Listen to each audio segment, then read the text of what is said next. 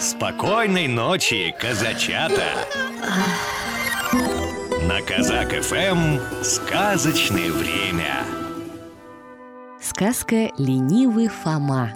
Жил-был на свете парень, звали его Фома, и жил он со своей старухой-матерью на пустыре. Старуха прила пряжу, но от этого ведь не разбогатеешь. А Фома был лентяй, каких мало.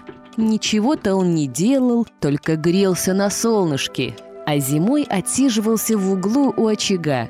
Потому все и прозвали его Фома Лентяй. Мать никак не могла заставить Фому хоть немножечко помогать ей. И как-то раз сказала ему Не будешь сам зарабатывать себе на пропитание Выгоню тебя из дому, живи как знаешь На утро пошел он и нанялся за пять копеек в день к фермеру, что жил по соседству. Проработал день, получил деньги и пошел домой. Но когда переходил через ручей, потерял монету, ведь он ни разу в жизни денег в руках не держал.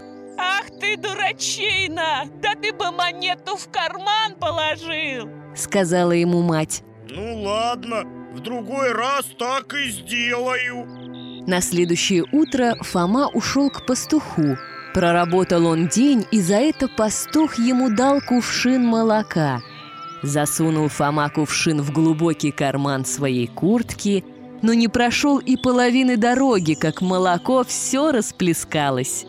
О, Господи! Так надо же кувшин на голове нести! Эх ты!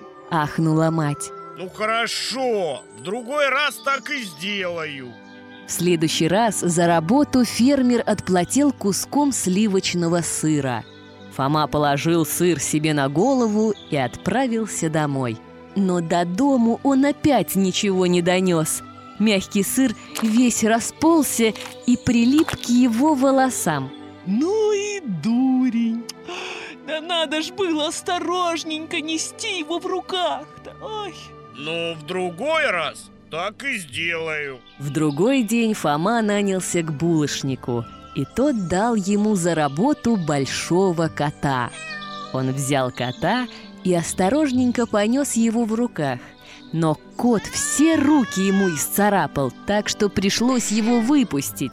И опять он вернулся домой ни с чем. Да что ж ты за олух! Да надо ж было коту веревку вокруг шеи завязать, да на поводке его вести, да хап. Ну ладно, в другой раз так и сделаю Потом Фома нанялся к мяснику, и тот щедро наградил его, целую баранью ногу отвалил. Обвязал Фома баранью ногу веревкой и поволок ее за собой. Можете себе представить, какое кушанье получилось бы из такой баранины? На этот раз мать вышла из себя, ведь на ужин у нее, кроме капусты, ничего-то и не было. Эх, Фома, ну что же ты за дубина? Да надо ж было ее на плече нести! Ай. В другой раз так и сделаю Лентяй Фома опять вышел из дома и нанялся к торговцу с котом. Тот дал ему за работу осла. Хоть и трудно было взвалить осла на плечи, но Фома поднатужился и разом взвалил осла на себя. И вот побрел он со своей наградой к дому. Плелся, еле ноги передвигал. Вскоре пришлось ему идти мимо дома одного богача. У богача этого была единственная дочь, прихорошенькая, но глухая и немая, да к тому же не смеяна. Ни разу в жизни не рассмеялась. Лекари сказали ее отцу, что она до тех пор не заговорит, пока ее кто-нибудь не рассмешит. И вот в то самое время, когда Фома со слом на плечах проходил мимо, девушка выглянула в окошко. Видит, тащится детина со слом на плечах и покатилась со смеху. А как рассмеялась, сразу заговорила и стала слышать. Богач до того обрадовался, что на радостях выдал дочку за Фому. Так лентяй и разбогател. Поселился он с женой в большом доме и взял к себе мать. И жила с ними старуха до конца дней своих, не зная ни нужды, ни горя. А теперь, маленькие казачата, пора ложиться спать. Добрых вам сновидений.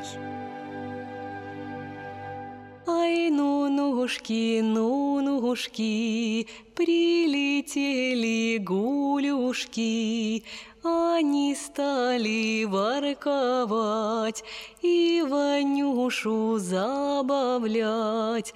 Ай, баюшки, баюшки, не ложись на краюшки, Придет серенький волчок, схватит Ваню за бочок.